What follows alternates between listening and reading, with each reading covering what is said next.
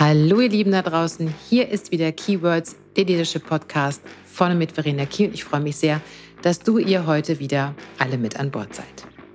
Heute in Folge 51 geht es um anonymisierte Bewerbungsverfahren und ob diese eine echte Chance sind oder sie vielleicht auch nur das Problem verlagern.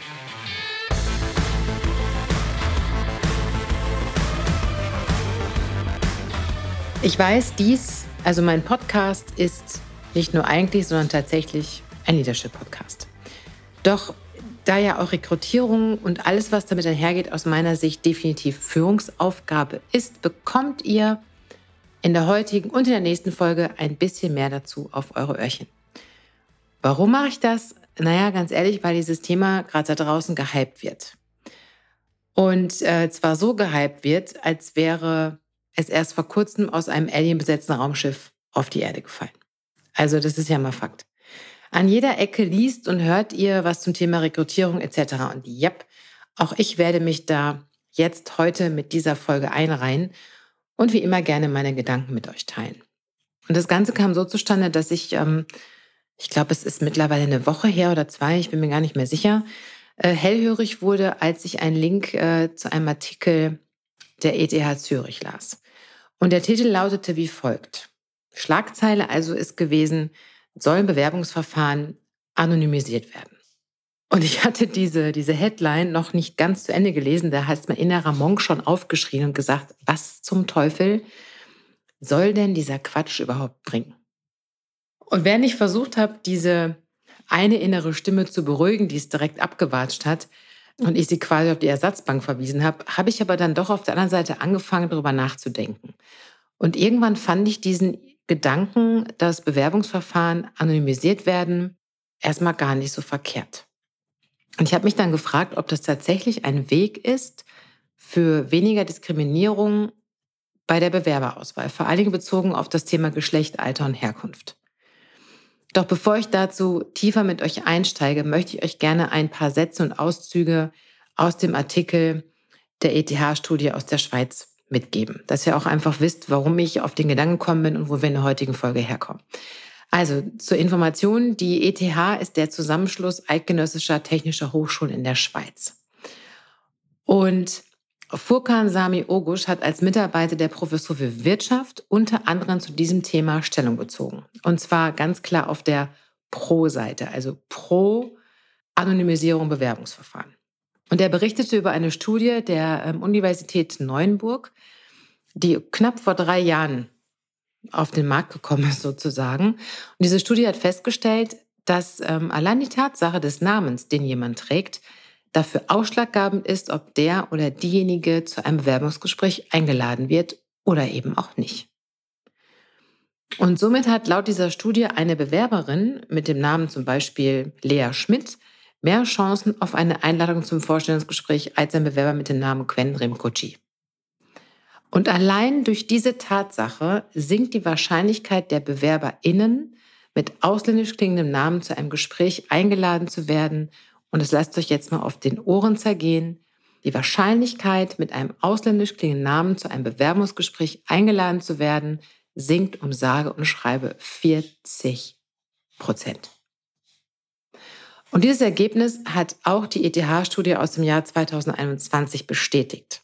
Und das Ergebnis dieser Studie sah oder sieht wie folgt aus. Bewerbende mit Migrationshintergrund werden bis zu fünfmal seltener kontaktiert. Also kontaktiert. Wir sprechen auch nicht mal von eingeladen, sondern Bewerbende mit Migrationshintergrund werden bis zu fünfmal seltener kontaktiert. Und darüber hinaus gibt es für Frauen eine Diskrepanz bei männerdominierten Berufen und auch umgekehrt.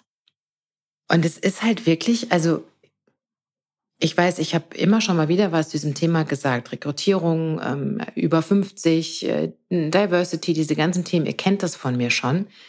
Aber ich finde es nach wie vor einfach total krass und frage mich immer wieder, sag mal, wann genau verstehen wir in dieser Welt, in der wir angekommen sind, endlich mal, worum es eigentlich geht. Aber dazu ähm, komme ich später nochmal. Wenn wir also von Diskriminierung sprechen, gerade zum Thema Bewerbungsverfahren, dann ist diese Diskriminierung in der Regel eher unbewusst, macht aber die Sachlage dadurch nicht wirklich besser. Menschen verbinden Herkunft und Geschlecht im Abgleich auf die vakanten Stellen mit bestimmten Attributen und verallgemeinern damit die gesamte Personengruppe. Fakt ist auch, so sagt Ogusch, dass gerade bei einem hohen Volumen an Bewerbungseingängen jede Bewerbung nur für wenige Minuten angesehen wird. Ich kenne das sogar selber noch. Ich habe früher viel im Recruitment gearbeitet. Und er beschreibt diesen Prozess wie so eine Art Bewerbungstinder. Also Oberflächlichkeiten führen zu Fehlannahmen und verleiten dazu, bei einer Lea Schmidt eher nach rechts zu wischen als bei einem Quendrim Kotik. Und wenn wir da nochmal hingucken, also auf der Pro-Seite für anonymisierte Bewerbungsverfahren steht also auf der einen Seite eine echte Chance, um die Hürde zu nehmen und zum ersten Gespräch eingeladen zu werden. Das ist mal so das eine. Und vor allen Dingen würde das auch sicherlich helfen, Vorurteile aufzuheben und vielleicht auch Diskriminierung Stück für Stück ins Aus zu verbannen und BewerberInnen eine echte Chance zu bieten, ja, persönlich im Gespräch zu überzeugen. Denn sobald wir jemanden live und in Farbe sehen, nehmen wir die Gesamtheit wahr. Es zählt das Gesagte, das Verhalten, das Gesamtbild. Und das finde ich klingt doch erstmal ganz gut, oder nicht? Aber die Frage ist, löst es denn tatsächlich das Problem? Und den Pro-Argumenten von Fokan Sami Ogusch, ähm, der Mitarbeiter an der ETH Zürich ist, steht die Einschätzung von Lukas Fronisch, Leiter HR-Beratung. Und äh, Lukas Fronisch teilt einen Ansatz, der dem meinen sehr nahe kommt. Und ich gebe das mal in meinen Worten wieder, gespickt mit den Dingen oder Themen, wie ich dazu denke. Also, anonymisierte Bewerbungsverfahren, ja. Können helfen, Vorurteile, sei bewusst oder unbewusst, zu reduzieren. Aber ich stelle mir dann die Frage, was passiert im Erstgespräch? Denn ich kann mir vorstellen, dass spätestens im Erstgespräch alle wieder da sind. Also die Vorurteile. Vielleicht etwas abgemildert, aber sie werden dann auch wieder da sein. Und das eigentliche Thema, um das es geht, liegt aus meiner Sicht ganz woanders, nämlich in unseren Köpfen und darin, wie und wer Bewerberinnen auswählt. Also es geht also im Vorfeld darum, sich bewusst zu machen, welches Menschenbild habe ich welche Vorteile hege ich und welchen Menschen bin ich eher zugewandt als anderen. Und es ist auch wichtig zu überlegen, welches Handeln diesem Denken oder dieser Einstellung folgt. Also ist ja klar, ne, wenn ihr ein Menschenbild habt, was in eurem Kopf festgesetzt ist, dann entsteht daraus auch ein Denken. Und aus dem Denken entsteht auch eine Handlung.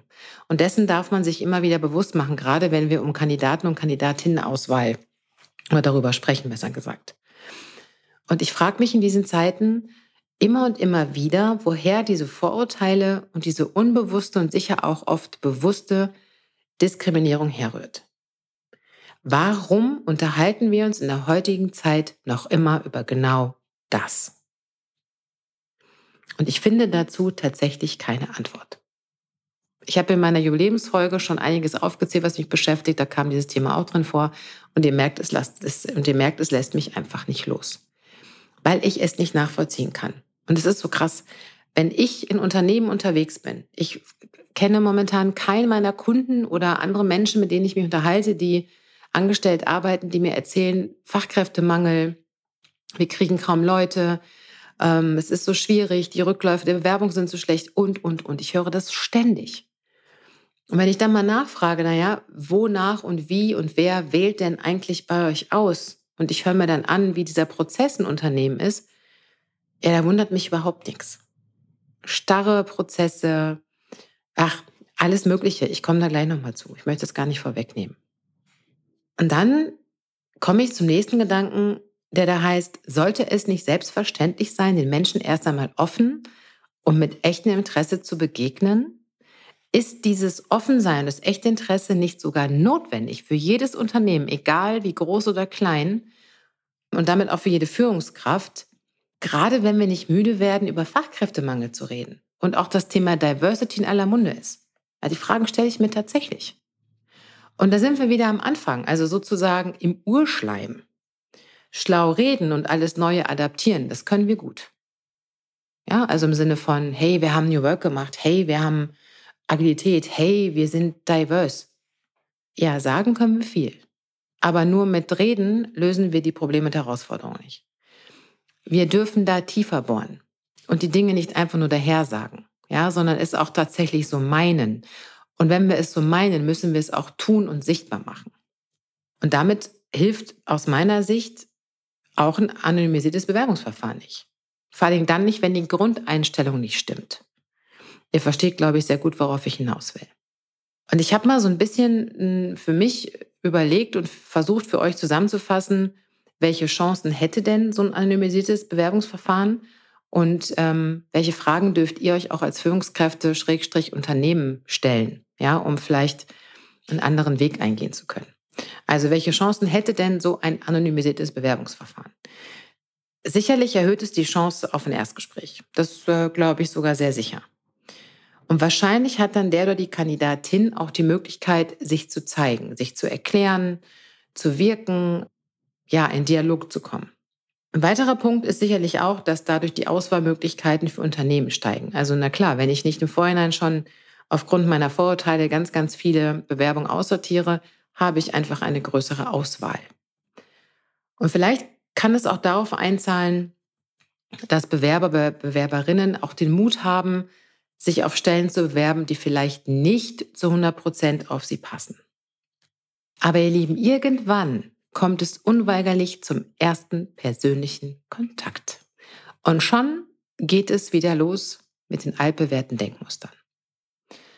Von daher glaube ich, dass ein anonymisiertes Bewerbungsverfahren oder ein anonymisierter Bewerbungsprozess nur ein kleines Steinchen in einem ganzen Baukasten ist.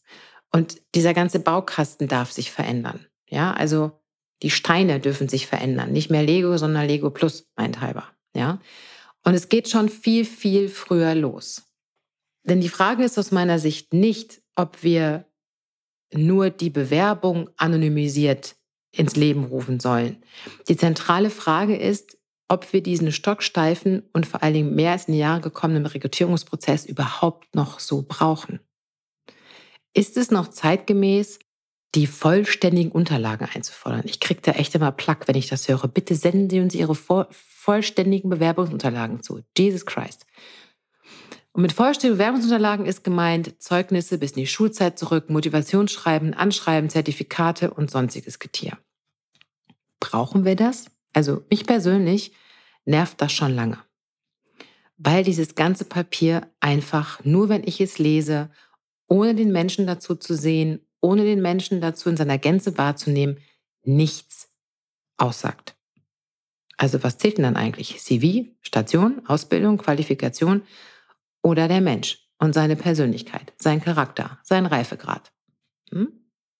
Also versteht mich bitte nicht falsch. Ich möchte damit nicht sagen, dass wir jetzt wahllos sämtliche Menschen auf alle möglichen Qualifikationen setzen können. Nein, Ausbildung spielt eine Rolle, Qualifikation spielt auch eine Rolle. Je nachdem, um welche Position es geht.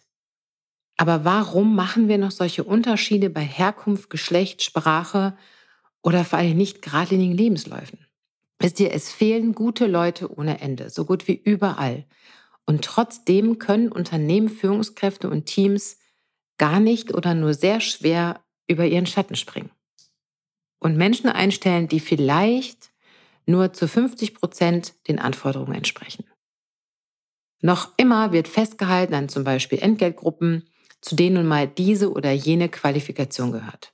Es wird ausgesiebt, wenn die Gehaltsangabe zu hoch ist und ja, vieles, vieles mehr, was noch mit dazugehört. Und Fakt ist auch, dass HR oftmals gar nicht richtig in den Auswahlprozess involviert ist. In vielen Fällen führen die zukünftigen Vorgesetzten die Gespräche maximal zu zweit und gestalten die Vorauswahl alleine, ohne HR.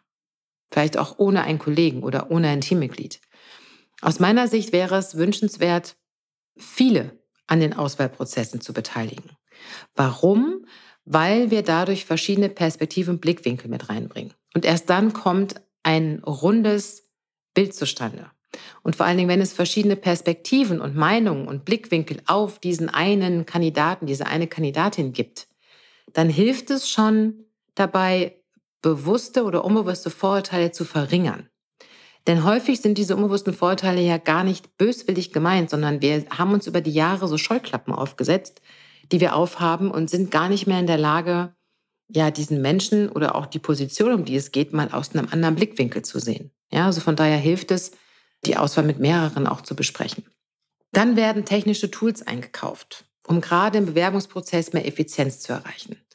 Die Frage ist aber wirklich, ob das überhaupt noch wünschenswert ist in diesen Zeiten. Also wo jeder oder jede Mitarbeiterin zählt. Es viel zu wenig Fachkräfte in allen Branchen gibt. Ist es dann wünschenswert, Menschen in so ein Bewerbungssystem reinzupressen? Oder sollten wir vielleicht gerade im Bereich der Rekrutierung wieder etwas mehr oldschool werden? Und mit oldschool meine ich mehr genaues Hinsehen, offen sein für Neues, Umwege gehen und vor allen Dingen mehr persönliche Gespräche führen. Anstatt Online-Bewerbungen durchlaufen zu lassen durch ein System, wo dann irgendwie mit grün, gelb, rot die Ampel aufgeht, der passt, der passt nicht. Alle, die 10.000 Euro über, über dem eigentlichen, der eigentlichen Enkelgruppe stehen, fallen raus. Es ist totaler Bullshit, ihr Lieben, ohne Scheiß.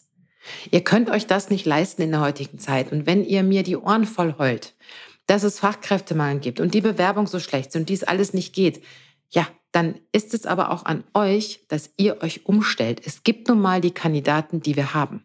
Die sind, wie sie sind. Ihr könnt diesen Menschen nicht umformen und ihr könnt euch auch nicht die passenden Bewerber backen.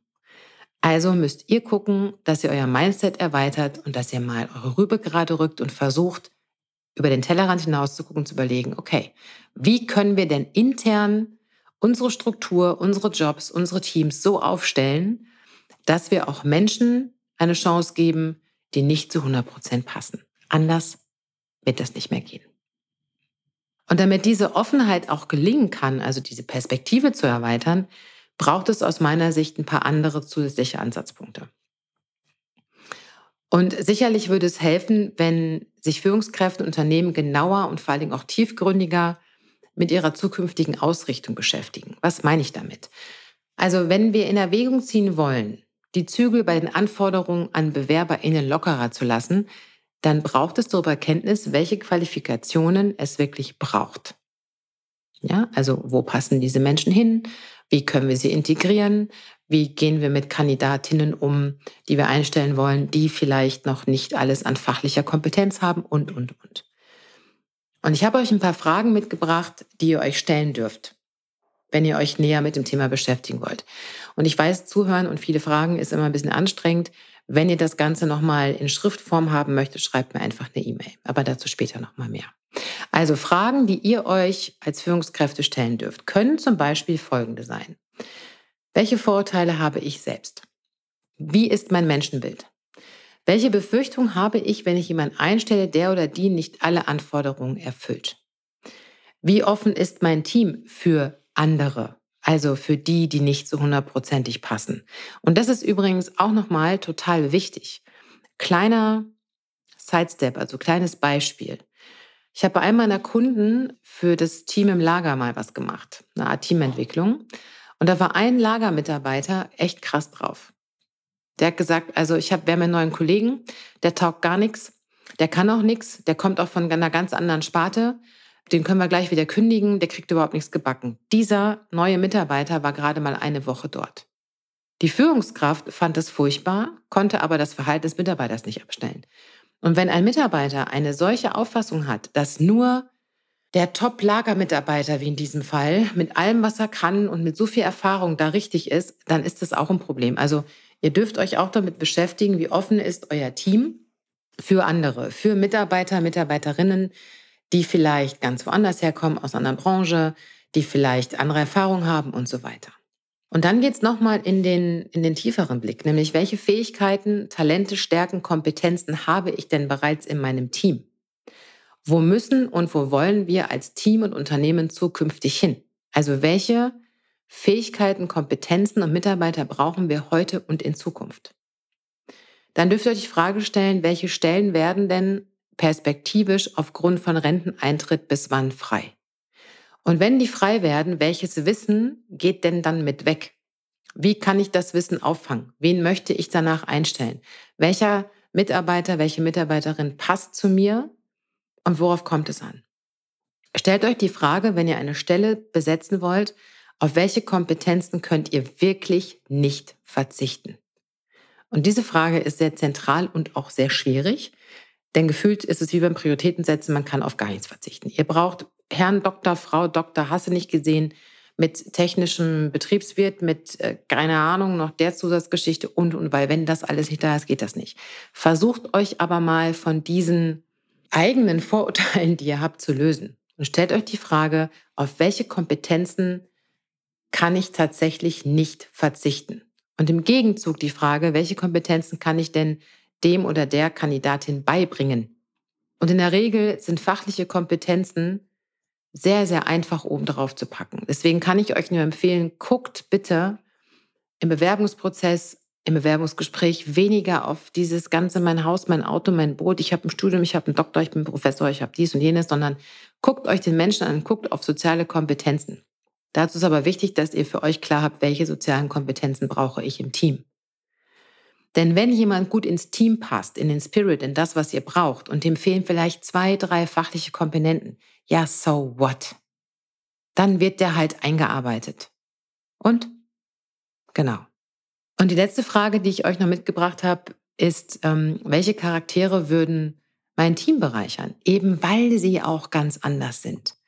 Und jetzt sind wir doch mal ehrlich, ganz oft holen wir uns ja immer noch mehr von den gleichen. Die sind wir gewohnt, mit denen macht das Spaß, da brauche ich mich nicht umstellen als Führungskraft, das ist toll easy zu führen und die passen alle gut zusammen. Langweilig. Und nicht nur langweilig, ihr Lieben, sondern wenn in deinem Team oder in euren Teams zu viele gleiche Menschen sind, dann ist das zwar bequem und dann ist es vielleicht auch irgendwie harmonisch, aber ganz ehrlich, es wird sich nicht viel entwickeln und es wird nicht viel vorangehen. Und das brauchen wir. Wir brauchen zukunftsorientierte Teams mit Reibungspunkten, mit neuen Ideen und die entstehen nun mal nicht, wenn alle so furchtbar gleich sind. Das hat sowas von den grauen Herren von Momo. Jetzt bin ich ein bisschen böse. Also, ihr Lieben, das ist nur ein kleiner Auszug von mir für euch. Und es war auch nur ein kleiner Gedankenausflug von mir für euch. Also ihr Lieben, lasst uns doch nach und nach diesen konservativen und vor allen Dingen längst überholten Bewerbungsprozess revolutionieren. Stück für Stück, Schritt für Schritt. Und weil zu diesem Thema noch längst nicht alles gesagt ist und ich mich auch darüber permanent wieder aufregen kann, spreche ich in Folge 52 am 26. Mai mit euch zu katastrophalen und fürchterlich langweiligen Stellenanzeigen. Und ich habe euch aus den letzten Wochen ein paar Beispiele mitgebracht von wirklich echten Stellenanzeigen, die ich gefunden habe. Und ich dachte, alter Freund, so kann man das nicht tun. Ja, aber dazu mehr, wie gesagt, in Folge 52 am 26. Mai. Und bis dahin hoffe ich für heute, dass euch mein Podcast gefallen hat. Und wenn das so ist, dann lasst mir gerne ein Like da oder eine kleine Bewertung auf einen meiner Podcast-Kanäle. Und wenn ihr nicht genug von mir kriegen könnt, dann abonniert mich doch einfach, dann verpasst ihr keine neue Folge. Wenn ihr die Fragen haben wollt für eure Selbstreflexion, dann schreibt mir gerne eine Mail an hello at verena-key.de. Und wenn ihr mehr über mich wissen wollt, dann schaut doch einfach auf meiner Website unter www.verena-key.de. In diesem Sinne, ihr Lieben, passt auf euch auf und bis ganz bald, eure Verena.